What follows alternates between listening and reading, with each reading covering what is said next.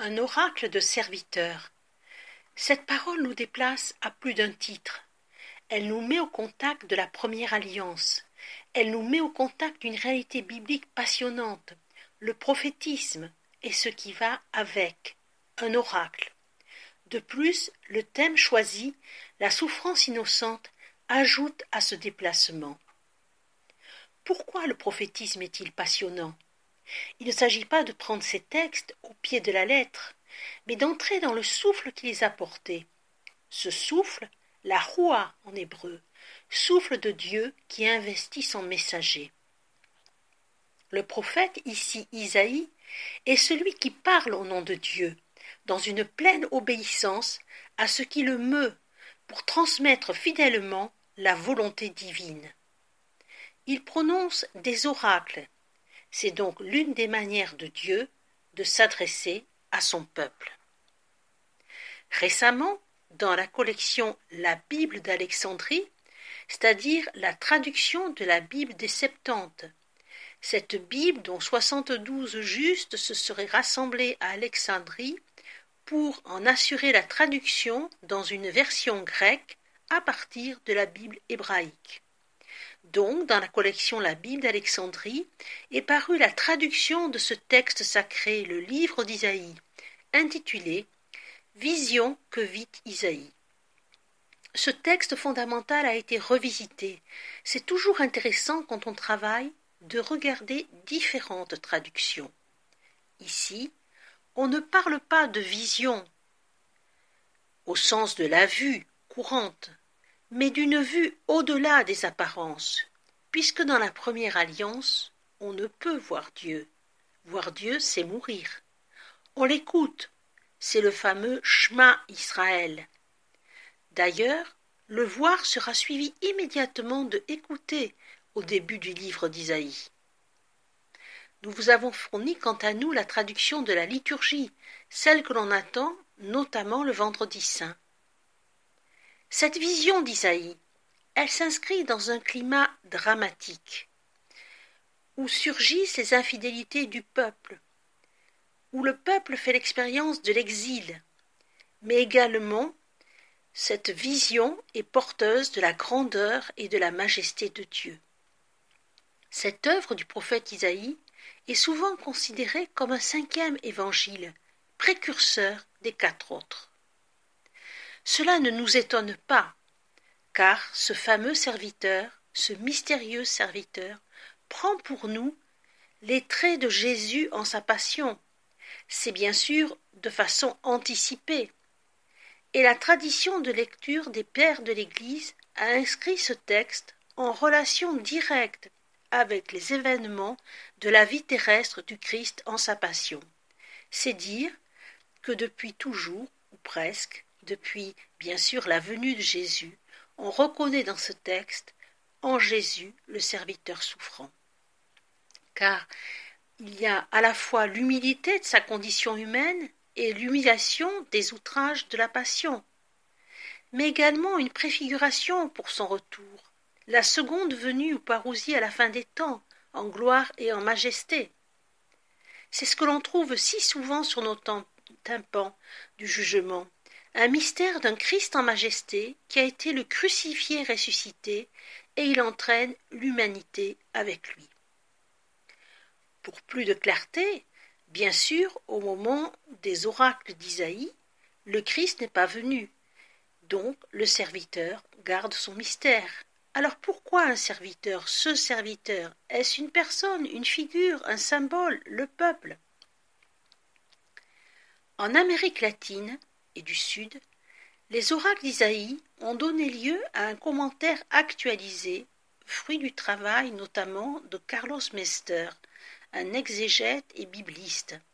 Il a travaillé dans la ligne de la théologie de la libération. Le meilleur de cette théologie a voulu proposer une relecture communautaire. Elle a intégré la figure du peuple opprimé qui endure la souffrance et elle voit par anticipation la délivrance de ce peuple, quand les oppresseurs convertis par le témoignage du serviteur reconnaîtront leurs fautes et accepteront d'être sauvés, libéré, guéri par ce même peuple. Comme les oppressions sont tenaces, on peut dire que c'est un oracle d'espérance qui fait de la souffrance innocente une valeur profondément libératrice. Cette souffrance innocente est au cœur de l'oracle du serviteur souffrant, et il est bien délicat de s'approcher de cette énigme d'une souffrance innocente. Il faut laisser s'échapper et tomber des idées ancrées durant si longtemps. Non, Dieu n'aime pas la souffrance. Non, Dieu ne veut pas de mal à son peuple, et encore moins envers son Fils bien-aimé. Un très beau livre fut écrit par le frère Garrigue voici quelques années. Dieu sans idée de mal. Néanmoins, la souffrance peut, la souffrance peut être salutaire, parce qu'elle est un au-delà à tous les emprisonnements. Elle ne se laisse pas vaincre par le poids de l'injustice, des fautes. Dans l'oracle du serviteur d'Isaïe, nous avons un jeu, et du jeu. Dans le texte, il y en a, jugez plutôt. Il, nous, je. Différents pronoms, différents acteurs. J'ai évoqué il y a un instant la possibilité d'actualiser ce texte avec l'identité du peuple opprimé. Mais bien sûr, il peut y avoir en filigrane le peuple de Dieu, le peuple de la Bible, Israël, qui attend la promesse du salut, qui attend le Messie.